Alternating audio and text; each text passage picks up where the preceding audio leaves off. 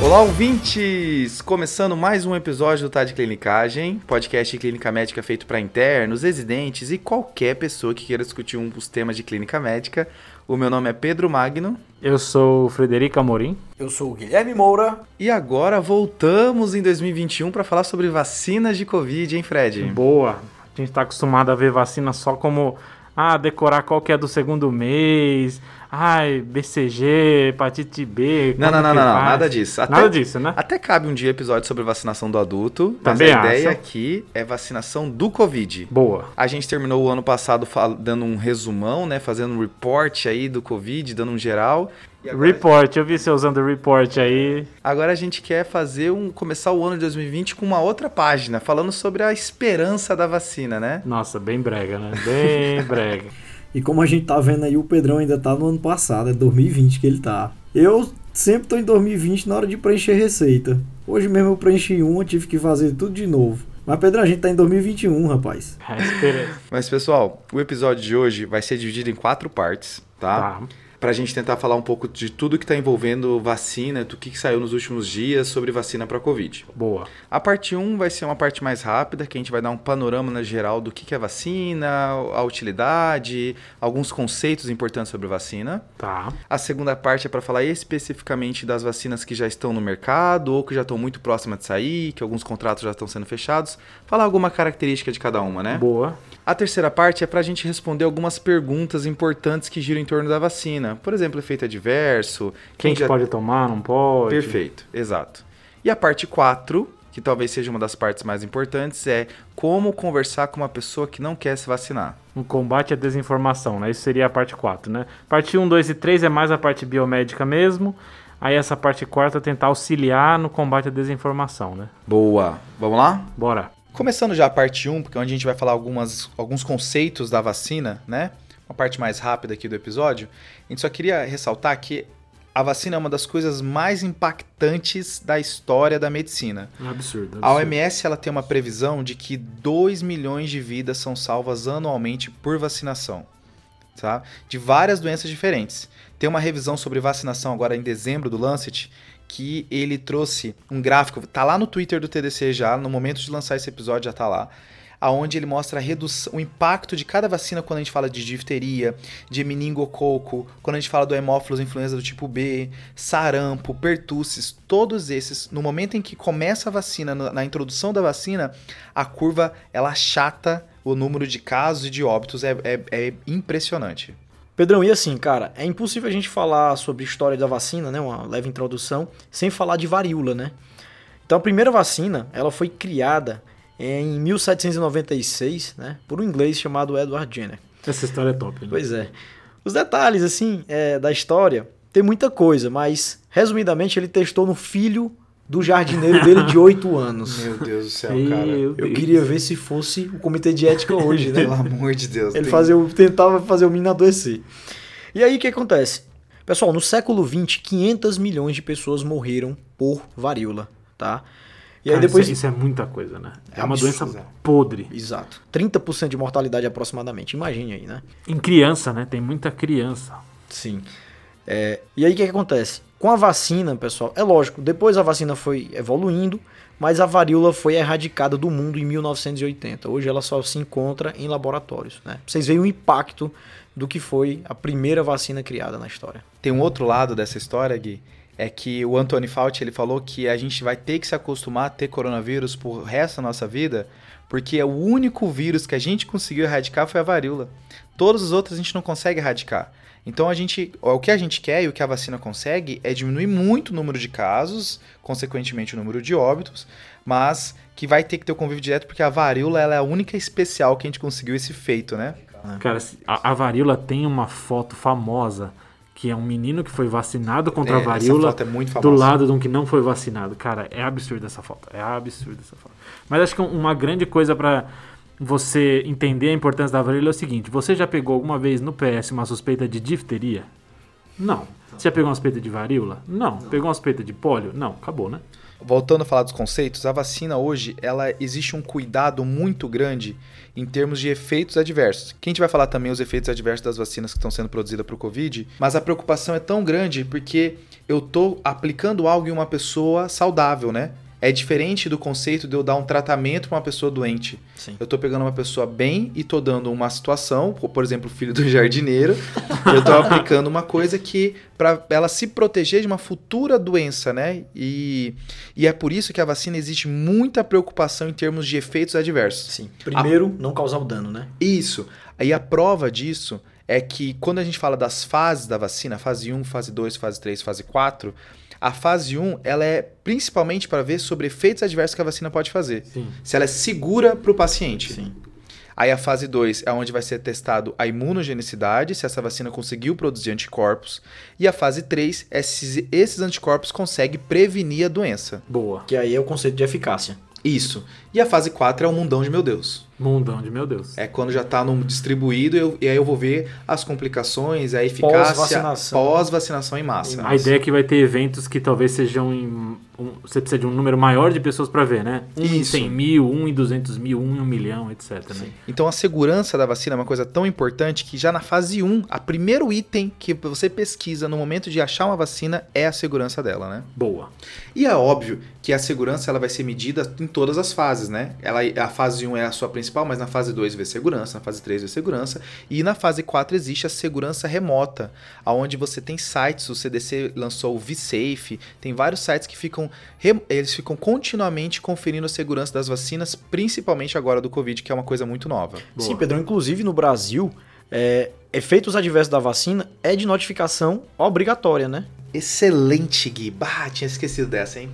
Pedro, ainda bem que você falou das fases vacinais, porque aí entra numa dúvida que a gente quer comentar aqui, que é eficácia versus imunogenicidade. Isso é uma coisa que é muito confusa, principalmente a mídia confunde muito essa- esses dois conceitos, então acho que é bom a gente deixar eles bem claros aqui. No- na fase 2 que o Pedrão falou, a gente vai ver se as pessoas fizeram anticorpos após a vacina, certo? Certo. Isso a gente chama de imunogenicidade, é fazer anticorpos após a vacina.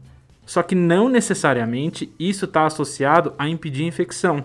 A gente às vezes tem essa noção de que fez anticorpos é igual, eu não vou ter infecção, mas não é exatamente isso. Tem muita coisa associada. Tem imunidade moral, imunidade celular, blá blá blá blá blá, blá. Então não é a mesma coisa eu fazer anticorpos e eu ficar imune à doença. Para isso que eu preciso dos estudos de fase 3, onde eu pego um grupo grande de pessoas expostas ao vírus e aí eu vejo quem pegou e quem não pegou. Aí é eficácia. Boa. Quer querer saber então se esse anticorpo de fato está funcionando, né? Exato. Uma coisa que vale ressaltar aqui é que os estudos veem eficácia contra doença. Então vamos tentar separar os dois. Existe a infecção por Covid, que ela pode causar doença em algumas pessoas e algumas ela pode causar nada. Assintomática, né? Tem Exato. Covid assintomático. Então, todas as pessoas infectadas, algumas vão desenvolver a doença Covid, certo? A vacina, a eficácia dela é para desenvolvimento da doença Covid. Certo. Mas será que essas pessoas não podem ser infectadas assintomáticas? Isso a gente não sabe. Essa é uma das limitações, né? Porque todos os trabalhos avaliam justamente doença, sintoma, né? Exato. Tem alguns trabalhos que estão tentando fazer isso um pouquinho por fora, ver se consegue diminuir um pouco isso, mas a- o foco principal é desenvolvimento de doença. Certo. O que você está me querendo falar é que o paciente em si vai se proteger, mas eu não tenho certeza se ele não vai ser um assintomático do Covid e assim passar para as outras pessoas, né? Exato. Então, quando a gente não tiver uma cobertura é, vacinal tão grande, isso talvez comece a virar um problema. Fechou. Em, em que algumas pessoas vão ter que se cuidar mesmo tendo sido vacinadas, porque elas podem ser fonte para outros. É um conceito que a gente vai falar sobre imunidade de rebanho ali na parte 4 do nosso episódio, né? Exato. Show. E aí, só um finalzinho disso é que muitas vezes a mídia confunde imunogenicidade com eficácia e aí coloca os resultados de imunogenicidade como se fosse eficácia. Então você deve ter visto estudos em é, épocas em que falaram da eficácia da Coronavac, mas na verdade era a imunogenicidade, da Sputnik, etc. Então isso acontece muito, essa confusão acontece muito na mídia. Perfeito. Fredão, e me fala uma coisa, em relação às vacinas, tem uma história aí de umas gerações, né, das vacinas. Como é que funciona isso, cara? É, chegou essa, essa, essa informação começou a surgir por aí, né, das três gerações vacinais. Então, na verdade, as, as gerações é só uma divisão dos mecanismos de eu montar a vacina. Certo. Primeira geração seriam eu pegar o vírus ou vivo, atenuado, ou inativar o vírus. Então, eu pego, assim, o vírus inteiro e aí certo. faço alguma coisa pra ele pra transformar ele em vacina. Rezo para que ele não consiga manifestar doença e Exato. vambora, né? Então, é aquela discussão, né? Quando é vírus vivo atenuado, a gente não pode aplicar em algumas pessoas, em grávidas, né? Imunossuprimidos. Acho que essa é a geração que tem essa grande importância de eu dividir entre vacinas vivas e não vivas. Sim. Sendo que as vacinas vivas são as que são capazes de criar infecção em algumas pessoas. Acho que essa é a importância dessa geração. Tá. Aí a geração 2 é aquela que eu pego uma proteína desse, de algum microorganismo e faço de algum jeito que você consegue criar imunidade a partir daquela proteína. A citar aqui um exemplo é hepatite B, né? Pronto. A gente só pega a cápsula do vírus da hepatite B e coloca na vacina. Então ele não, é, ele não é capaz de desencadear a doença. Perfeito. Top. Exatamente Que aí isso. é o, é o mais seguro possível, né? Exato, só pega a proteína, talvez ele possa ter uma reação à proteína, etc, mas é o máximo, né? Tá. E por último, a, a terceira geração são essas novas agora, né? Que vai ter os principais hoje em dia, né? As vacinas de RNA e as vacinas de vetor viral. Já que você tá falando nisso, Fred, a gente vai pra parte 2 agora do nosso episódio, que a gente vai falar sobre a- a- as vacinas que estão em produção para Covid, Boa. certo? Aqui a gente vai mencionar a vacina da Pfizer e da Moderna. Que entram nesse de RNA que a gente acabou de falar, A gente vai falar da AstraZeneca Oxford, que é de vetor viral, tá? A gente vai falar sobre a Coronavac, que é vírus inativado, gerações antigas. tá? E aí a gente vai mencionar algumas três que estão sendo bem mencionadas, que é a da Johnson Johnson, Que é a mesma coisa que Janssen, que tem esses dois nomes, mas é a mesma empresa. tá? Sim. Eu não sabia disso na hora da gente dividir o episódio, eu falei co- como se fossem duas diferentes e o Fred me corrigiu.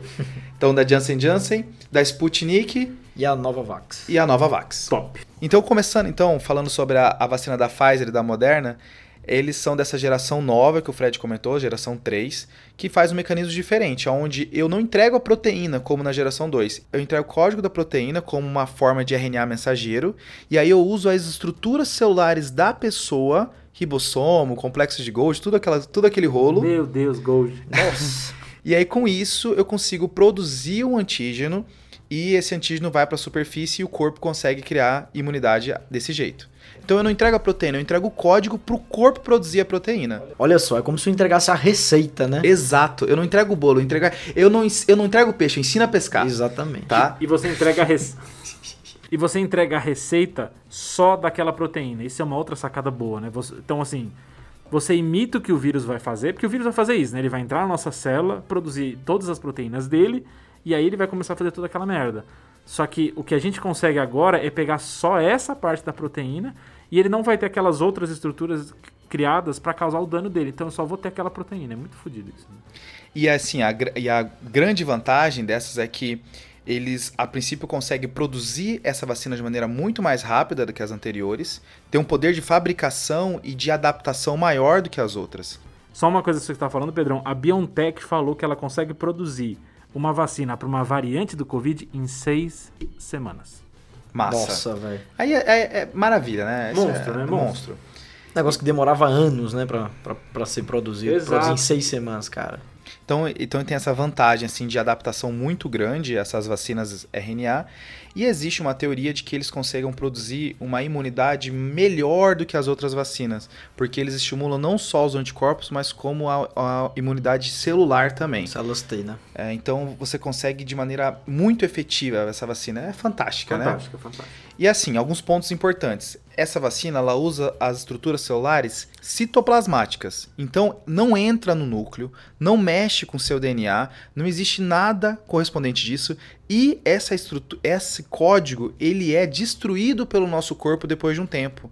Então não existe esse risco de ficar algo lá, de algo se permanecer, porque o nosso próprio corpo consegue destruir essas estruturas depois de um tempo. E uma outra coisa é que a estabilidade do RNA viral dentro da célula humana é muito pequena, né? Então não existe esse risco realmente. Para você terminar, uma grande etapa da fabricação, da ideia do desse tipo de vacina foi a cápsula em volta do RNA, porque senão ele é destruído antes de conseguir fazer qualquer coisa. Exatamente. Então existe uma dificuldade, ele é muito fácil, ele é, ele é muito fácil de ser destruído, então não existe esse risco de causar nenhuma sequela a nível celular na- gente. De alterar o código genético humano, né? É, eu, eu lembro que no começo essa era a discussão, né? Será que ela, o, eles vão conseguir colocar o RNA no corpo sem ele ser degradado, né? E eles conseguiram, foi top. Pronto. E, e o ponto é que por mais que essa ideia ela já está crescendo nos últimos 30 anos que foi publicada o primeiro estudo disso há 12 anos atrás, 13 anos atrás, mas de fato é a primeira vacina que a gente está vendo em grande escala sendo realizada com essa tecnologia. Então existe mesmo um misticismo em volta disso, Sim. tá? Que a gente vai tentar resolver um pouco aqui. É, mas acho que esse misticismo entra muito no, na dificuldade do leigo de diferenciar o que, que é RNA mensageiro, de DNA. Ele ouve assim essa palavra e já acha que vai ter mudança código genético, etc. Que não acontece, né? E aí, falando mais especificamente das vacinas de cada uma das empresas, e a Pfizer foi a primeira a publicar seu estudo de fase 3, consequentemente, a primeira a ser liberada pelos órgãos federais americanos. Uma Nesse- liberação emergencial, né? Isso, né? Boa. E aí, o que a gente viu nesse estudo de fase 3 é que eles tinham 43 mil pessoas, aonde 170 pessoas tiveram Covid, sendo que só 8 era do grupo da vacina. As outras 162 são tudo do grupo placebo. É com é com esses números que eles chegaram na eficácia de 95%. Top. Que é muito absurdo. É absurdo. O, o único problema dessa fase 3 é que ele não tem tantos casos graves assim como a gente gostaria. Foram só 10 casos graves, sendo que só um é do grupo, é do grupo da vacina, os outros 9 é do grupo placebo. Caso grave que é definido como disfunção orgânica, de saturação menor do que 93%, frequência respiratória maior do que 30%, então casos que geralmente são internados. Então, a princípio teve pouco caso grave, mas não era o desfecho primário. O desfecho primário é ter Covid. Sim. Só um adendo, Pedrão. É, anteriormente, a gente estava satisfeito quando a vacina tinha eficácia acima de 50%, né? Essa é, a- é o, é o mínimo a ser atingido para uma vacina ela ter liberação, né? Sim. 50%. É isso Exato. recorte da OMS, dos Estados Unidos, até da Anvisa aqui, mesma coisa. Exatamente. Só que agora com a Pfizer 95%, todo mundo tá jogando lá para cima, né? É, o efeito Pfizer, o pessoal fala, né? Que se Abaixo alguma for disso- menor... e- É, não presta, né? Esse estudo tem um gráfico absurdo, né? Não, esse gráfico ele é maravilhoso. No momento que ali pelo décimo dia após a segunda dose da vacina, a curva ela abre de um jeito bizarro. O número de casos do grupo placebo só sobe e o número de casos do grupo vacina ela fica estável, assim, sabe?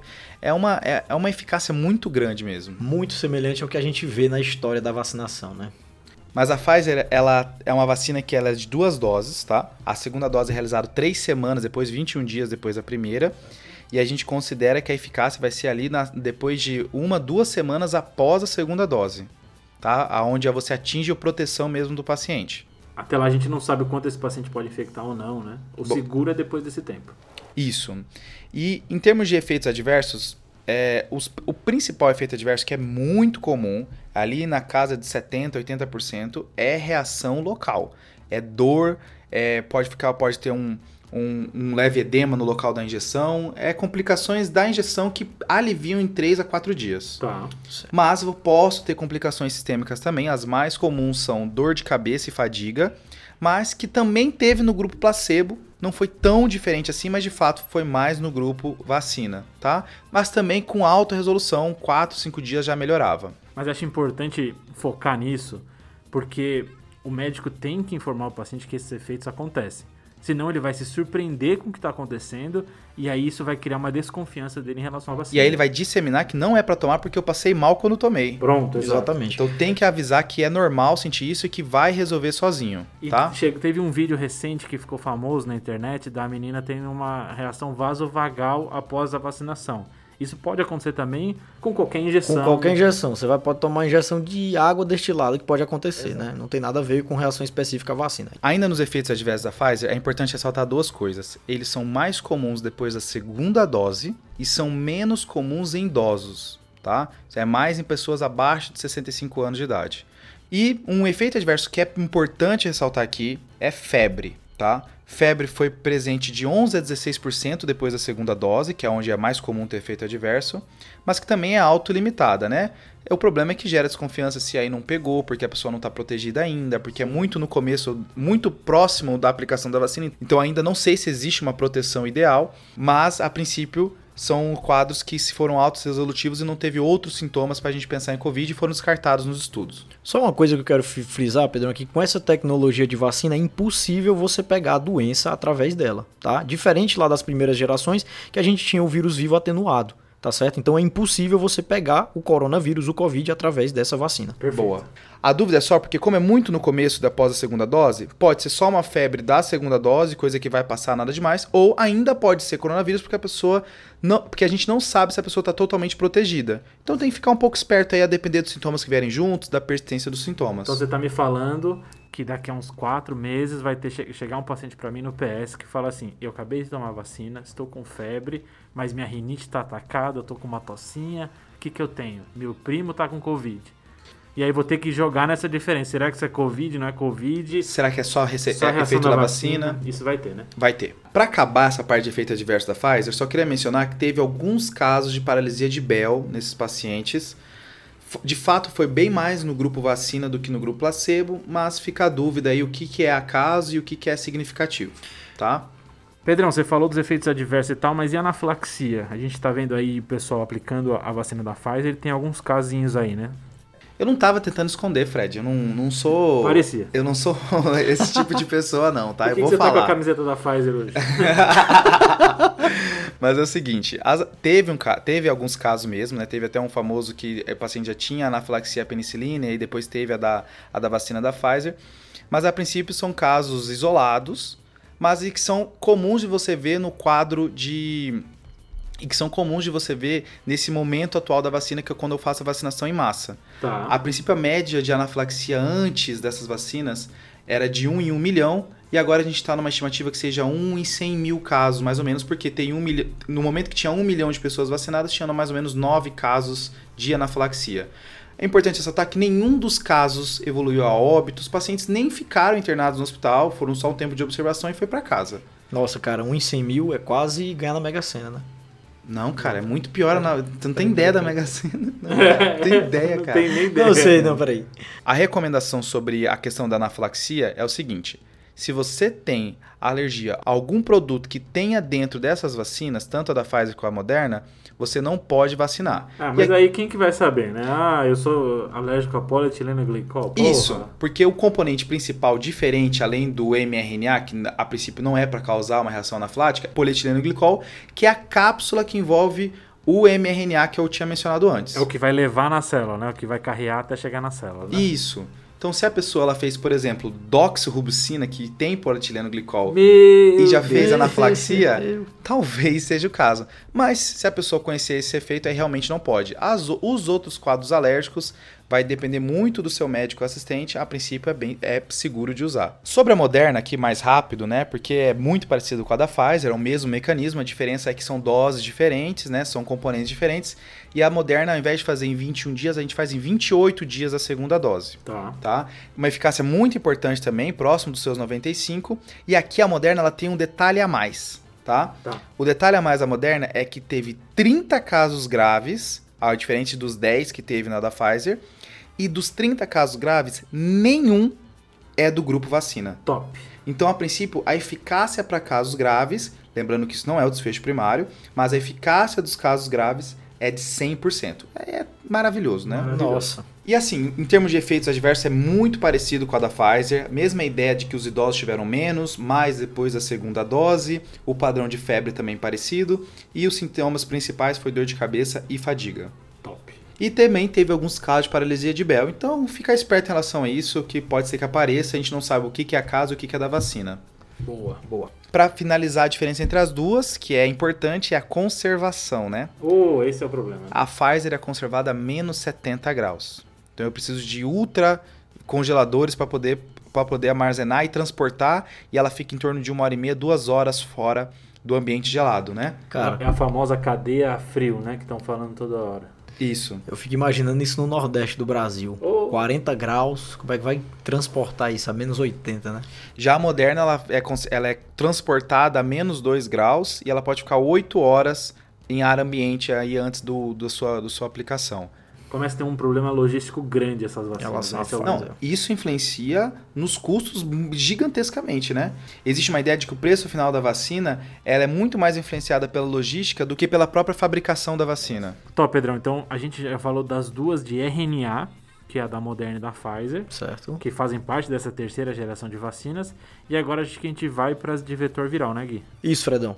Começando a falar das de vetores virais, a que mais é, ficou famosa foi a de, Oxford, né? Que inclusive foram feitos testes no Brasil, na Unifesp. Eu ainda não sei se eu recebi a verdadeira ou a falsa. É, inclusive Ah, é, a, a gente, a gente tem um representante aqui, um participante do Uh. protocolo.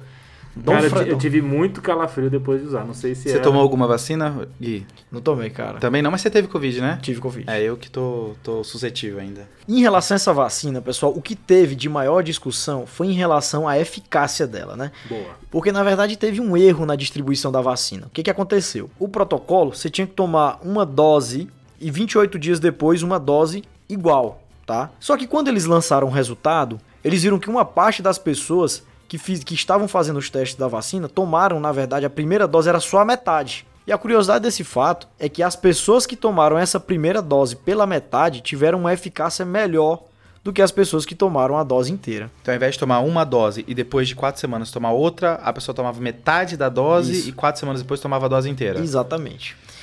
E aí, esse grupo que tomou metade da dose teve 90% de eficácia.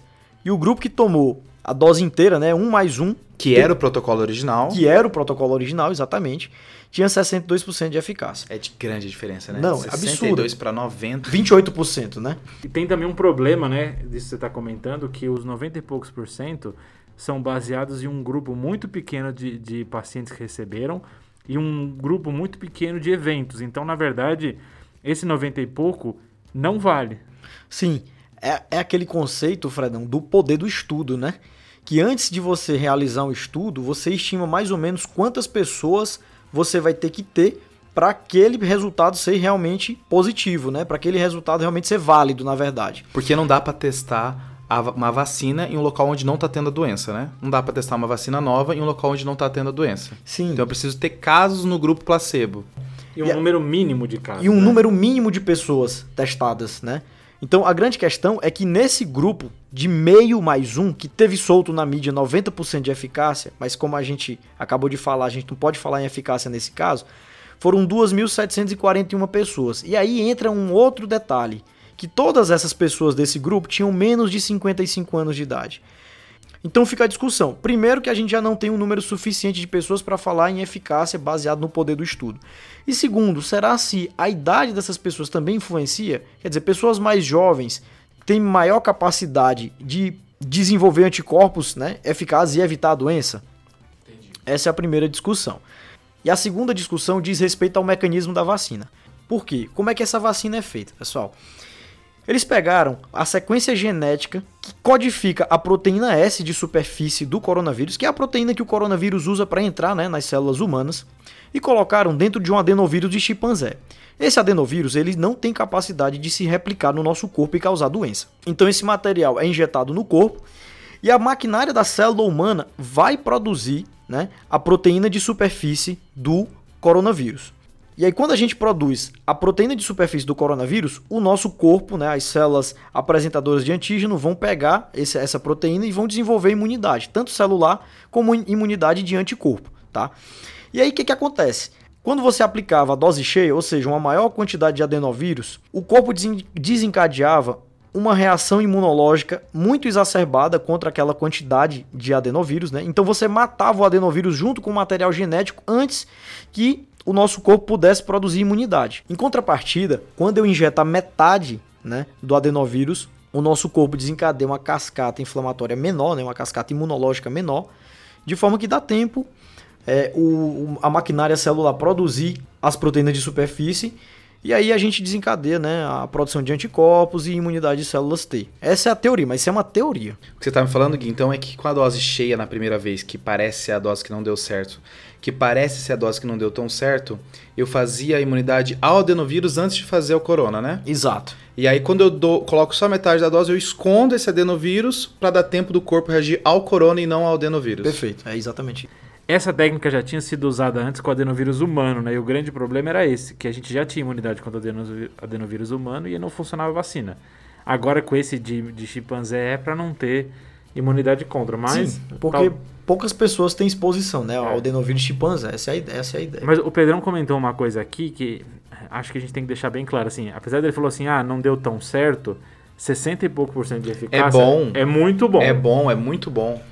Exato, é o efeito, é o efeito Pfizer, né? Agora. Exato. Não- não- assim, esse pessoal foi meio mulambo, né? Um, eles erraram a dose. Ok, que foi um erro assim, meio laboratorial, não foi um erro tão grotesco. Mas aí eles quiseram, no trabalho, fazer uma média das duas para tentar pegar uma, uma eficácia um pouco maior. Isso foi ridículo. Exato, de 62 a 90, né? É a É. falta de transparência, né? Que tá sendo um grande problema em outras coisas também, né? E, e isso é uma coisa que o pessoal falou muito bem da Pfizer e da Moderna. A transparência deles foi muito boa. Muito bom, exato. mostraram o estudo certinho. É que eles tiveram sorte, né? Que a eficácia foi muito alta, mas mesmo assim, eles mostraram certinho. A da AstraZeneca ficou esse rolo deles quererem enganar jogando pra cima esse 70%. Porque não faz sentido eu juntar a eficácia de um esquema vacinal com o outro e fazer uma Exato. média. É, exatamente. com, não com tem um feito de um dois, um- cada um feito de um jeito diferente, né? Não Sendo existe que um eu não consigo dizer se é eficácia ou não, tem que ter mais estudo. No final, assim, tem que ter mais estudo, né? Exato. E uma vantagem também é a conservação, que essa vacina ela pode ser conservada em geladeira, né? E nesse exato dia que a gente está gravando, né, que é o dia 4 de janeiro, iniciou a vacinação com a vacina da, de, de- essa vacina, vacina de Oxford e AstraZeneca no Reino Unido, tá bom? E a outra grande vantagem dessa vacina é que, na mesma ideia da Pfizer Moderna, ele não teve nenhum caso grave depois da segunda dose, né? Aí é ótimo também, Não, né? é muito bom, né? E acho que uma outra super vantagem é que a AstraZeneca tem um, um- um combinado com o Oxford de eles desenvolverem uma vacina que seja barata para qualquer um poder comprar. Então a ideia é ela ser distribuída para países mais pobres mesmo. Por isso que eles têm um, um ideal de ser um preço muito mais baixo do que todas as outras para isso ser acessível para outros países. Então tem essa vantagem essa vacina. Não adianta, Fred, você já chamou ele de mulambo, não tem como corrigir isso não, cara. Vai ficar marcado aí. Fórmulas. Bom, a gente falou dos dois novos mecanismos aí famosos de vacina, né? RNA e vetor viral. E aí a gente tem uma outra vacina que está muito famosa, Certo? que usa uma tecnologia antiga, Hum, que é o, o vírus inativado. Tá. A gente tem várias outras vacinas assim já em, em uso atualmente, que é a Coronavac. Ok. Que é a que tem um, um acordo de transferência de tecnologia com o Instituto Butantan. A Oxford tem uma de transferência de tecnologia com a Fiocruz e a, a Coronavac tem transferência de tecnologia com o Butantan. Ou seja, mais pra frente a gente vai conseguir produzir nós mesmos a vacina. Ótimo. O que, que a gente sabe até hoje? Na verdade, esse podcast foi adiado para hoje, pensando que até hoje a gente teria os resultados de fase 3 divulgados. Fomos sabotados, né, Fred? Fomos, a gente, a gente esperou todo esse tempo e até agora nada. E aí isso reforça a falta de transparência que está sendo um problema com algumas vacinas, né? Exato. É, esse problema de transparência, infelizmente, cria mais dúvida naquelas pessoas que já têm algum pé atrás com vacina, né? Mas de qualquer jeito, o que que a gente sabe até agora da Coronavac? São duas doses com intervalo de 14 dias entre elas. É uma de vírus inativado. E ela tem uma eficácia maior que 50%, mas menor que 90%. É isso que o, já foi divulgado até agora. Só que a gente não tem os dados mais oficiais que isso. Isso foi comentado em algumas coletivas de imprensa, etc. E eles comentaram também que é uma vacina, a princípio, muito segura. Até tem um comentário de que é a mais segura das testadas até agora. Mas sem os dados a gente não consegue dizer mais nada. Tem uma ideia que foi mencionado na coletiva que ela também protege totalmente contra casos graves, mas outra pessoa depois já falou que protege muito, não totalmente. É esperar sair os dados pra gente ter certeza, né? É, e tem um, E tem também os dados que você deve ter ouvido falar da Turquia que saíram recentemente. Esses dados, é, eles estão numa etapa antes da do Brasil, então não tem caso suficiente para dizer sobre eficácia. O Brasil já passou os casos necessários para a gente dizer algo sobre eficácia. Então, é, a gente não sabe ainda a, a eficácia dessa vacina, mas a gente foi informado de que ela passou o mínimo da OMS, que é 50%, mas que ela não chegou acima de 90%. Então, tá aí um. Será que é 60, 70, 80? Não se sabe. Então, o que, que você vai. Quais são as informações que você vai buscar quando sair o estudo oficial da, da Coronavac, Fred? Cara, as principais informações é eficácia, Ok. que apesar de a gente estar tá falando que 62 é importante, 92 é importante, é importante você saber para falar para o seu paciente da eficácia, né? Tá. E os efeitos colaterais são as duas coisas principais. E um a mais, se você quiser ser mais detalhista, é quais grupos foram vacinados. Teve idosos no grupo, teve imunodeficientes, imunodeficientes no grupo ou não, etc. Tem, tem um probleminha da Coronavac que está sendo muito comentado, é que ela é feita na China, né? É uma Hum. empresa chinesa. Na verdade, a China está tendo muitas empresas que estão fazendo vacina recentemente. E aí tem um pé atrás que às vezes as pessoas ficam porque a vacina é produzida na China. É, é, é complicado esse argumento. Aí o contra-argumento a isso seria assim: um, que a gente não pode deixar um preconceito baseado em coisas que a gente tem da China, aquele preconceito de que tudo da China é ruim, e passar isso para uma tecnologia de uma empresa grande, né? Certo. Então, é, a gente tem aquelas manufaturas baratas que a gente compra da China, mas não quer dizer que a, vaci- a vacina que é feita por uma empresa grande, que passa por um estudo junto com um instituto que a gente confia, que é feita uma avaliação independente da vacina, que vai ser ou não aprovada por grandes entidades de saúde, né? FDA, CDC ou até Anvisa, né? A Anvisa já foi lá fazer a vistoria, vi- ver como é que estava sendo realizada a fabricação da vacina para ver se tinha algum problema nisso, né? Justamente para evitar esse tipo de, de, de situação, né? Exatamente. E aqui tem no, no próprio site da Anvisa tem o andamento das aprovações de cada vacina. E na parte de inspeção tá como inspeção realizada do dia 30 ao dia 4 e a certificação que foi publicada no dia 21 do 12. Então, a princípio, Top. essa parte a Anvisa já avaliou e já deu ok. Show. Indo agora para as vacinas menos badalada, né? Uma que eu vou trazer aqui é a Sputnik, uma que já tem até já compra, já foi comprada pela Argentina algumas doses, mas tem algumas coisas ainda que a gente precisa mencionar, tá? Sputnik é nome top, né? É, Sputnik 5, né? Top. E a dúvida é se eu preciso assistir os outros quatro para entender os cinco, né? Mas tá. É, a questão assim da Sputnik é que ela ainda não saiu o estudo completo da fase 3, só as análises interinas, que mostrou uma eficácia de 91,4%, né? O efeito, o efeito Pfizer aí que o Guimora trouxe é, é bom, né? Uma eficácia boa, só que só tem 78 casos ainda de Covid nos grupos, né? É menos da metade do que os estudos finais trazem, né? Que todos trazem em torno de 170, 180 casos. Então ainda falta essa análise final aí para a gente ver qual é a eficácia. E aí a gente aproveitar e ver quais foram os grupos vacinados, qual era a representatividade desses grupos e poder analisar também os efeitos colaterais. Então falta o maior número de casos pra gente saber a eficácia verdadeira da droga, é isso. né? Isso, parece boa, mas ainda tem aí um caminho aí para ser percorrido para a gente poder finalizar sobre ela. Top. Pessoal, e tem uma vacina que ela não é muito famosa no meio jornalístico, né, na mídia, mas no meio científico ela tá muito badalada. Underground, hipster. Exato, que é a da Novavax. A gente falou aqui de muitas vacinas que vai- a gente vai usar a maquinária da célula humana para produzir a proteína de superfície do coronavírus, né? Certo. A diferença aqui é que eles usam a célula do inseto. Hum, Pois é. Então, um inseto que vai Meu produzir, Deus. pois é, a proteína de superfície e aí depois eles juntam várias proteínazinhas de superfície e fazem a vacina, né? Injetam no ser humano. é a primeira vez que o inseto é o vetor do bem, então. Exatamente. e aí o que que acontece? Essa vacina está sendo muito badalada por quê? Porque a imunogenicidade dela na fase 2 está absurdamente alta, Tá. entendeu? É claro que uma coisa não necessariamente leva a outra. Então, uma imunogenicidade muito alta pode não ter uma eficácia muito alta, que é o conceito que o Fred falou. Certo. Mas a gente infere que isso seja verdade. Então, produzindo muito anticorpo, a gente tem uma alta eficácia. Os testes de fase 3 foram disparados agora em setembro, tá? E aí a gente aguarda os resultados de eficácia. Top. Nova Vax, então. Perfeito. Cara, acho que a última pra falar, que também tá famosinha aí, é a da Janssen, que é a mesma coisa que Johnson Johnson. Tá. Cara, quando fala é, de é o- Johnson É Johnson. o mesmo do shampoozinho. É, exato, eu só lembro do shampoo, cara. Pra mim, Chega de lágrimas. Pra mim traz um calor no coração já. Exatamente. de lágrimas. Exato. Você vai tomar vacina e sentir o shampoo, tá? Isso. É, mas a- só tem uma coisa pra falar dessa vacina que é muito importante, que ela é uma dose. Top. Então acho que esse é, é- todo mundo tá esperando essa vacina por causa disso, a facilidade que é não só de você ter que produzir uma dose só, não precisar adquirir duas doses, mas pela facilidade que é de não ter que as pessoas voltarem para tomar a segunda dose. Então, a única coisa que está sendo falada mais importante da agência é esse, então vamos esperar os resultados aí.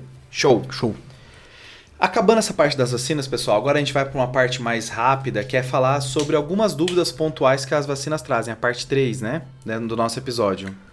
Tá? Boa. Então, começando então com, a- com essa parte 3, a primeira pergunta, então, é: quem já teve Covid vai vacinar? A recomendação é que sim, Tá. deve vacinar. Por quê? Porque quem já teve coronavírus, pessoal, a gente não sabe quanto tempo de imunidade dura quando você tem o coronavírus. Certo. Alguns trabalhos falam que é seguro acreditar em 90 dias, outros falam em 6 meses. O fato é que a gente não sabe. E se você pode dar uma repicada né, na, sua, na sua produção de anticorpos contra o coronavírus, vai ser bom, tá certo? Tem alguns pacientes que já tiveram coronavírus e eles estão testando neles, são poucas, poucos pacientes, mas eles já estão testando, tentando testar nesses pacientes para ver o que, que acontece. A gente não sabe o que acontece de verdade ainda, mas tem uma porcentagem das pessoas que tiveram coronavírus que não fazem uma resposta boa e reinfectam. Exato. Será que nesses pacientes a gente não está ajudando eles a fazer? A ideia principal é essa. E só lembrar que a dificuldade de fazer diferenciação entre quem teve e quem não teve para vacinar é muito grande. Então, da parte logística, também é uma vantagem em eu vacinar todo mundo e não só os que não tiveram. Ótimo. Uma outra dúvida é se gestantes, crianças e imunossuprimidos vão poder tomar essa vacina, né?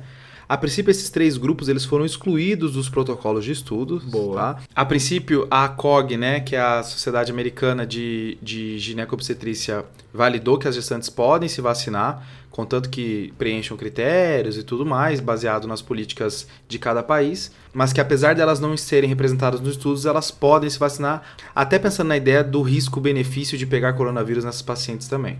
É, isso é importante a gente falar que não tem dados sobre isso, então os estudos não incluíram as mulheres grávidas. Então isso vai acabar sendo uma orientação do país. Então, ou o Ministério Anvisa vão orientar sobre isso. E uma decisão compartilhada com o paciente, né? Ou vai ser uma decisão que eles vão deixar a cargo das sociedades, dos médicos, etc. Tá. Então, isso provavelmente as sociedades de gineco e obstetrícia brasileiras devem se posicionar, ou o Ministério deve se posicionar sobre isso quando tiver uma vacina disponível aqui no Brasil. Eu sei que no protocolo do estudo da Pfizer e da Moderna tiveram dois abortos, tá? Sendo, tá. que, sendo que esses dois foi no grupo controle, não foi no grupo vacina. Então, a princípio, não teve nenhuma complicação grave nos dois meses estudados, né? Quem, quem, quem ficou gestante depois do início do protocolo. A ideia de liberar é baseado mais em plausibilidade biológica, né? Não tem plausibilidade biológica para ser pior em grávidas do que no resto da população, mas realmente a gente não tem dados. E os imunossuprimidos, a princípio, é, a recomendação é discutir com o seu médico. A gente já, já falou que a, o problema dos imunossuprimidos são, são muito mais as gerações antigas de vacina, né? a primeira geração que usava vírus vivo, mas agora essas vacinas novas a princípio não tem tanto problema. Mas a recomendação formal é cada médico assistente define o grau de imunossupressão e decide se vai vacinar ou não. Em relação a isso, Pedrão, pelo menos pessoas que vivem com HIV já tem estudo de fase 3 com essa população, tá? Então a gente vai aguardar a segurança desse, desse o desfecho desse trabalho. É, o problema dos imunossuprimidos nas vacinas antigas era pegar infecção ou não. Esse não é o problema agora, né, principalmente. A ideia é, será que eles vão fazer anticorpos ou não? Acho que esse é, a maior dúvida é essa. Tá. Mas de verdade a gente não tem dados dessa população. E criança a gente não fala nesse, nesse podcast. Boa, mas também não tem dado, né? tá. A próxima pergunta sobre efeito adverso, a gente já mencionou bastante já no, no nesse episódio, mas só para relembrar então, são a maioria são casos são efeitos locais, tá? Que passam. Os efeitos sistêmicos, na sua maioria, são tranquilos também, dor de cabeça, fadiga, pode podendo até ter febre, principalmente depois da segunda dose e vai, a gente vai ter que ofertar uma assistência, porque alguns casos de anafilaxia realmente ocorreram. Então a gente tem que ver aí se tiver, mas a princípio também tudo pode ser remediado, né? Só frisar, Pedrão, que os casos de anafilaxia, que é a reação assim mais grave, né, relacionada à vacina, ocorreram, estima-se que seja um caso para 100 mil pessoas vacinadas. Ótimo. E frisando nenhum óbito envolvido até agora, né? Exatamente. Disso que vocês estão falando, acho que vale a pena só lembrar que vão acontecer problemas de saúde nesses pacientes após a vacinação que não necessariamente tem a ver com a vacinação. Exato, como por exemplo paralisia de Bell, né? Não necessariamente é, é da vacina, pode ser do acaso, né? Isso, a gente tem que investigar com certeza, mas vai acontecer isso e a, a parte da desinformação vai ficar muito forte nessa época. De um paciente que cinco dias depois tem um infarto, falar que é da vacina. Tem um AVC dois dias depois, falar que é da vacina.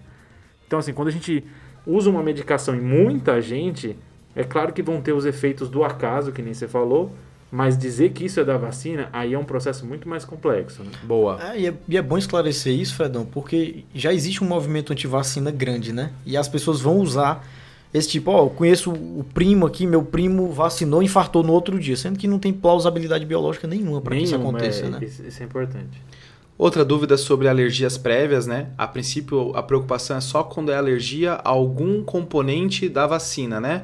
Por exemplo, o ovo não é um componente da vacina dessas vacinas atuais. E aí, se você está diante de uma pessoa alérgica, A recomendação é só você fazer o em ambiente seguro, ver se não vai ter um quadro de anafilaxia a esse, a esse componente novo que é a vacina e ficar atento, né? Acho que essa é a recomendação. A princípio está autorizado, mas com precaução caso seja uma pessoa alérgica a muitas coisas. Uma pessoa atópica, né? Indo para a próxima, tempo de proteção da vacina.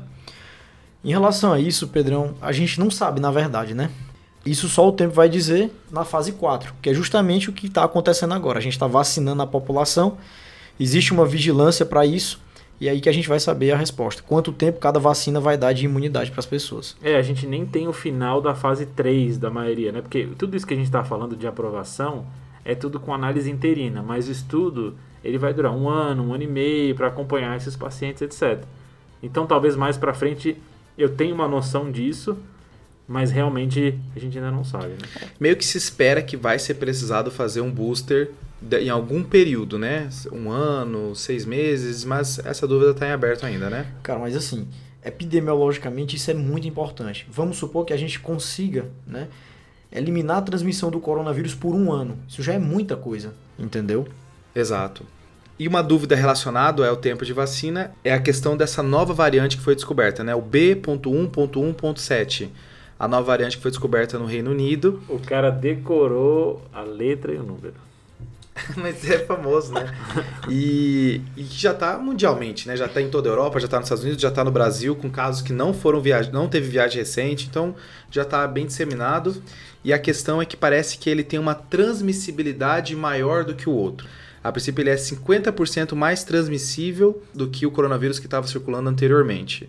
E isso é um problema porque o coronavírus fica mais transmissível ele mata mais do que se ele ficasse 50% mais letal.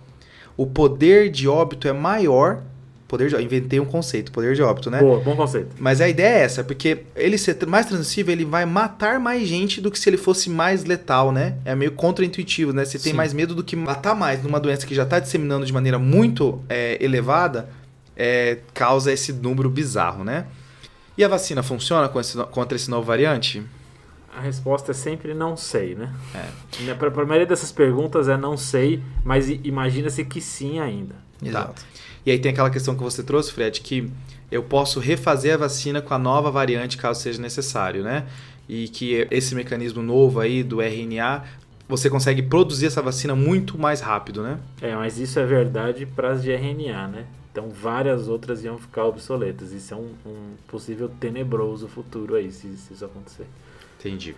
Trazendo coisas assim que estão em muita discussão nessa última semana, é, tem dois pontos, né? Um, será que eu posso, as, essas vacinas que têm duas doses, eu posso, ao invés de dar duas doses para a mesma pessoa, eu dou uma, uma dose para duas pessoas, assim eu consigo vacinar o dobro? É, isso é uma ideia que acho que o Reino Unido está tentando fazer isso. e está sendo discutido nos Estados Unidos de, pô, eu tenho, sei lá, 20 milhões de doses eu vacino 20 milhões de pessoas e atraso a segunda dose nessas pessoas até a, a Pfizer ou a Moderna conseguirem fazer as novas doses. Certo. A ideia é que eu dobro meu, meu número de vacinados, de né? vacinados, mas ao mesmo tempo eu estou jogando no escuro aí, não sei Porque o que acontece. Porque o estudo não foi desenhado Exato. desse jeito, né? Exato. É, é uma discussão difícil, né? Porque a gente está vivendo uma pandemia, mas eu estou mais inclinado a estar tá do lado do, das pessoas que falam que não tem estudo suficiente para eu poder afirmar isso aí e que a gente esse jogar no escuro pode ser até mais danoso daqui, daqui para frente. Eu né? concordo contigo, Pedrão. Concordo plenamente. Por quê? Porque, cara, imagina é, que uma dose não funcione. Eu vou estar tá jogando toda a vacina no lixo, entendeu? O protocolo, os trabalhos de todas as vacinas são com duas doses. Uma dose eu não sei. Tudo bem, eu posso imunizar, né, teoricamente, o dobro da população que eu imunizaria. Mas e se uma dose eu não tiver uma eficácia satisfatória, eu não tiver eficácia? Eu vou estar jogando tudo no lixo, todo o esforço. É, acho que o contraponto disso, eu fico ainda em cima do muro por causa disso, é que a gente tem alguns dados sobre primeira dose, a gente não, a gente tem dados só antes, logo antes da segunda dose, né? Isso, é que é tipo, 21 dias de proteção, 28 é, dias de proteção. Então, é, é difícil isso mesmo, mas a ideia que, que acho que eles querem fazer não é não fazer a segunda dose, mas sim atrasar a segunda dose. Uhum. Será que esse efeito vai ser muito grande? É discutível, mas tem que pensar no benefício que o potencial de vacinar o dobro de pessoas. Então, se eu, e isso a gente está pensando em pessoas altíssimo risco, né? Quem que o Reino Unido está vacinando? Acima de 75 anos? Então, será que não vale eu pegar uma dose só e vacinar todos os asilos? E arriscar? talvez valha. Eu acho que isso é bem difícil, isso é uma discussão quase não científica, isso é, isso é mais uma discussão assim, político-científica, ele tem que pesar risco-benefício e acho que não tem uma resposta certa para isso. Boa. Boa. E aí a última dúvida que, que também está muito em discussão é o mix and match, né? Uh, Que é eu fiz a primeira dose da Pfizer, eu posso fazer a segunda dose da Coronavac, fiz a primeira dose da Sputnik, posso fazer a segunda dose da Moderna. É você fazer uma mistura aí conforme está tendo a disponibilidade da vacina. eu quero todas. O que, que você acha É. disso, Fred? Cara, isso é uma coisa muito recente, apesar da gente já ter falado e comentado isso alguma vez, de que talvez as, as pessoas precisem fazer vacinações diferentes durante a, vida delas com marcas diferentes e tipos de vacina diferentes. A gente já faz isso hoje em dia, na verdade. Se você pegar o calendário de va- vacinal, já tem isso, de você começa a vacinar com uma, depois muda, depois para fazer um booster melhor faz com outra, etc. Então talvez seja um futuro, mas a gente não tem. De novo, essa infelizmente é a, é a frase que a gente vai falar bastante aqui. A gente não tem dados para isso. Né? Né? Está sendo estudado, se eu não me engano, a AstraZeneca com Sputnik, né? Existe essa, essa ideia de tentar juntar as duas para ver se vai dar um resultado melhor ou não, mas até aí a gente não sabe. E agora na parte 4, pessoal, aqui vem aquele ponto importante que a gente trouxe no começo do episódio, aonde a gente precisa, a gente precisa se preparar para poder discutir com pessoas que não querem se vacinar. A gente precisa tentar convencer as pessoas. Tem esse nessa revisão do, do, do- da Nature que eu, que eu mencionei lá no começo do episódio, ele traz uma frase muito boa. Comunicar efetivamente pa- sobre a ciência da vacina para um público cético é muito desafiador, mas é urgentemente necessário para a gente realinhar o diálogo e para garantir o bem da saúde pública. Então, assim, existe um compromisso médico em relação a isso, sabe? Eu acho que um pouco de toda essa questão de antivacina, é, de desinformação, existe um- uma parcela de culpa dos médicos que não conseguiram se comunicar direito com os pacientes conforme os anos foram passando, e agora é o nosso papel realinhar essa conversa e a gente trazer de novo as pessoas para o lado da ciência, né? Com certeza. Eu acho que essa discussão é muito difícil porque acho que eu até tinha comentado no outro episódio que tem uma assimetria muito grande dos argumentos, sabe? Quando você vai falar contra, como você usa vários vieses, vários é, argumentos assim falaciosos, é muito mais fácil da pessoa entender do que se eu começo a falar dos argumentos da ciência. Isso é Então, verdade. É muito mais fácil o cara entender, ah, é, é feito na China, então é ruim, do que comentar, não, mas tem grandes empresas lá, essas empresas é, passam por um processo, blá blá de blá, análise por grandes institutos. é. Então o argumento é muito mais fácil do lado dos que são contra do que são a favor. Porque a, a explicação do são a favor é muito mais complexa. Então, assim, algumas dicas, vamos dizer assim, para poder conversar com uma pessoa e tentar convencer ela a acreditar de novo na ciência, né? Até porque, Pedrão, você está falando em convencer, mas acho que a gente tem que despolarizar as pessoas. Então, não é que existem grupos que são 100% a favor e 100% contra, né? Tem as pessoas que são cegamente contra, que a gente vê por aí, Tá. mas muita gente está no limbo, em Exato. que elas não são exatamente contra ou tem ideologia contra, elas só têm dúvidas. Isso. E esse é o, o, o- o grupo de pessoas que a gente talvez afete mais. Exatamente. Enquanto que o grupo que é fervorosamente contra, talvez a gente não tenha tanto impacto, tanta penetração. Mas esse do meio é só a pessoa que falta informação para ela ir para um lado ou para o outro. Então, assim, eu, o primeiro ponto é saber que muito dessa desinformação é trabalhada em rede social. E rede social, as pessoas elas costumam criar bolhas, né? Que é, é a famosa, é que todo mundo sabe, né? As bolhas da sua rede social. Sim. E isso faz com que a pessoa ela fique realimentando o mesmo discurso anti-ciência às vezes. Então você precisa primeiro conversar com essa pessoa no ambiente fora dessa bolha, sabe? Você tentar na rede social confrontar ela, vai ser difícil ela se desalinhar a essa bolha que ela vive lá, tá? Um outro ponto que o Fred mencionou, que são as- essas pessoas no limbo, às vezes elas podem procurar a gente que somos, que nós somos profissionais de saúde, para tirar dúvidas. E aqui é um momento que a humildade ela tem, que se, ela, tem que se, ela tem que prevalecer, porque a pessoa, quando ela vem com uma frase de negação de ciência, às vezes ela vem querendo saber a sua opinião. Exato. Ela querendo saber se você acredita nisso, ela não vem ne- necessariamente querendo pregar. Então você tem que manter a humildade para manter o tom de conversa bom, para ela perceber que existe um outro lado que ela não está enxergando, né? É importante isso que você está falando, Pedro, para você não fi- a pessoa falar assim: "Ah, eu tô ouvindo que essas vacinas não são tão boas". Não é para você ter algo, um- uma reação de confrontamento agressiva. Não, de convencimento, né? E às vezes. Ou de constrangimento, De- exato. na verdade, de acolhimento, né? Você tem que acolher essa pessoa. né? Exato. Vê se, não, mas Olha- por que, que você pensa isso? Exato. Em vez de falar, não, isso que você está falando é absurdo, não tem nada a ver. Se você for tiver esse posicionamento Aí muito vai ser agressivo- reativo, né? A pessoa também vai. Aí, aí aumenta a barreira, né? Exato. Perfeito. E isso que você falou de que o paciente vem pedir, você já deve ter notado isso. Você tá numa, numa consulta, aí não, tá acabando a consulta, sei lá, você tá anotando o finalzinho, aí do nada o paciente joga assim, e a vacina, doutor, o que, que o senhor acha disso? E essa é a oportunidade que a gente tem que pegar para fazer esse processo que a gente está falando. E às vezes a gente esquece de fazer isso, ou tem preguiça de fazer isso, mas acho que faz parte do nosso papel fazer isso. Acabou a consulta ambulatorial, acabou a consulta PS, o paciente tem uma dúvida, acho que vale a pena. E aí tem três dúvidas que. aí tem três pontos que uma pessoa ela pode não querer se vacinar baseado nisso, tá? São muito mais, mas a gente vai trazer três aqui no episódio, tá? O primeiro ponto é: eu não confio numa vacina que foi feita tão rápida. Cara, esse é um assunto complicado. Mas acho que é, eu vou tentar reunir aqui alguns pontos cruciais para a gente tentar entender por que, que essa vacina foi tão rápida. Tá. Então eu vou falar de quatro coisas, tá? Primeiro e mais importante de, de todos: grana. Grana. Bufunfa, faz-me rir. Din-din. A verdinha.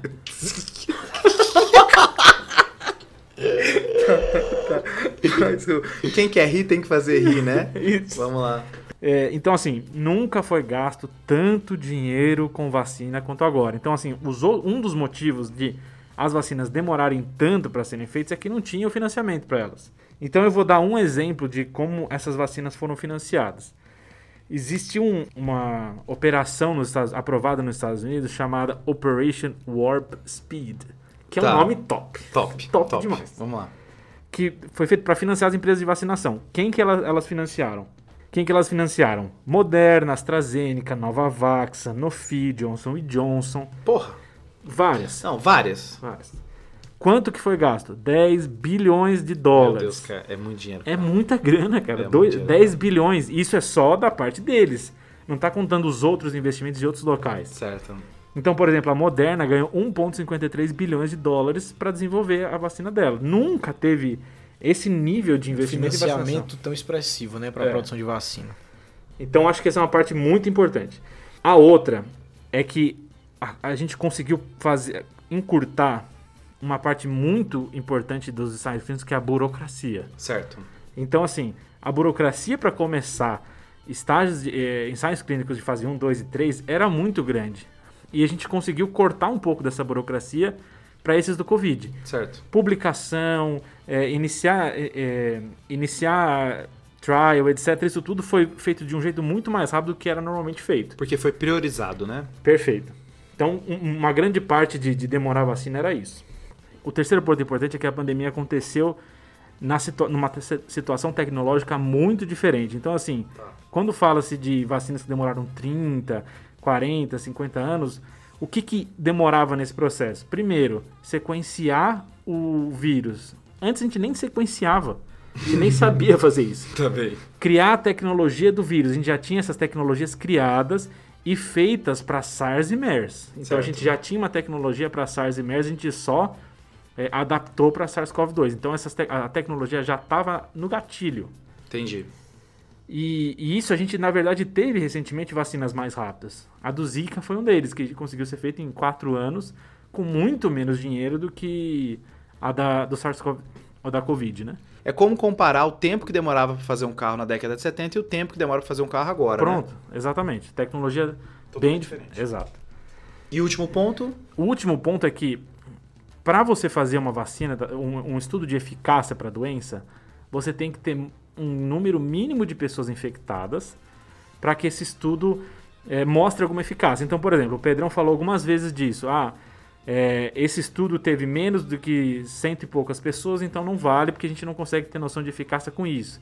Ah, o estudo da Moderna e da Pfizer teve mais cento e pouco, então dá para ter uma ideia com isso. Como é que era antes? Imagine você fazer para umas doenças que são muito menos endêmicas do que o Covid. Quantos milhões de pessoas pegaram Covid? Compara com Zika. Certo. Zika não tem ninguém mais. Ninguém mais tem Zika. Então, como é que eu vou fazer um estudo de eficácia? Eu tenho que chegar em 200, 300 casos, sendo que eu não tenho uma doença tão endêmica quanto o Covid. Então, um dos grandes motivos é que tem tanta gente infectada que eu consigo fazer essa diferenciação muito rápido. Boa. E aí, um, um final é que, assim, os estudos, é, os, os grandes trials de vacina, a demora deles não era necessariamente por segurança. A demora deles era porque eles não conseguiam gente suficiente infectada, porque eles não tinham dinheiro suficiente para fazer o trial, porque tinha uma.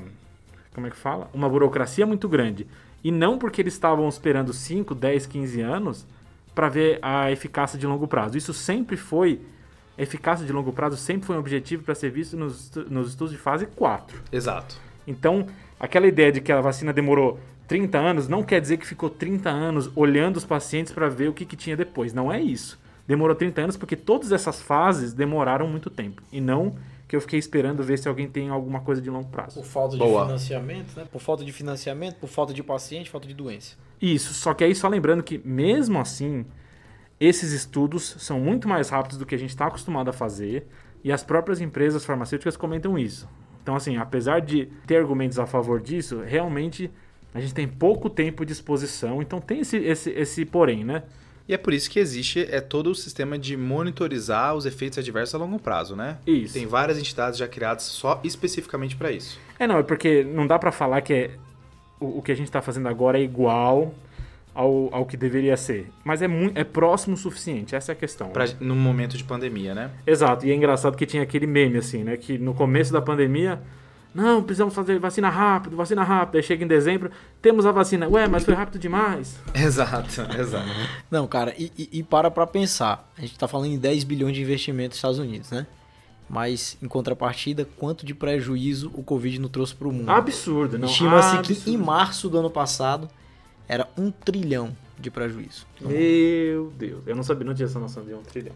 Um outro argumento que os- que os pacientes podem trazer é que se a vacina é tão boa, por que, que não vacina você e me deixa eu em paz sem vacinar? Mas aí vem a questão, Pedrão, da chamada imunidade de rebanho. Tá. tá? O que, que acontece? Existe um número populacional, isso varia de doença para doença, que as pessoas têm que estar imunizadas para você interromper a cadeia de transmissão da doença, tá certo? Então o que, que acontece? Vamos supor que você mora hum, num condomínio e você é uma pessoa que é contra a vacina, só que todo mundo ao seu redor está vacinado, tá? Então dificilmente você vai pegar a doença porque as outras pessoas estão imunizadas. As pessoas que você tem contato e que seriam as pessoas que iriam te passar a doença. né? Exatamente. É, e aí, isso cai até numa responsabilidade social, porque você pode ser antivacina, mas quem vai pagar o preço por isso vai ser seu pai, vai ser sua mãe, entendeu? Vai ser as, as pessoas vulneráveis que gostam e estão ao seu redor.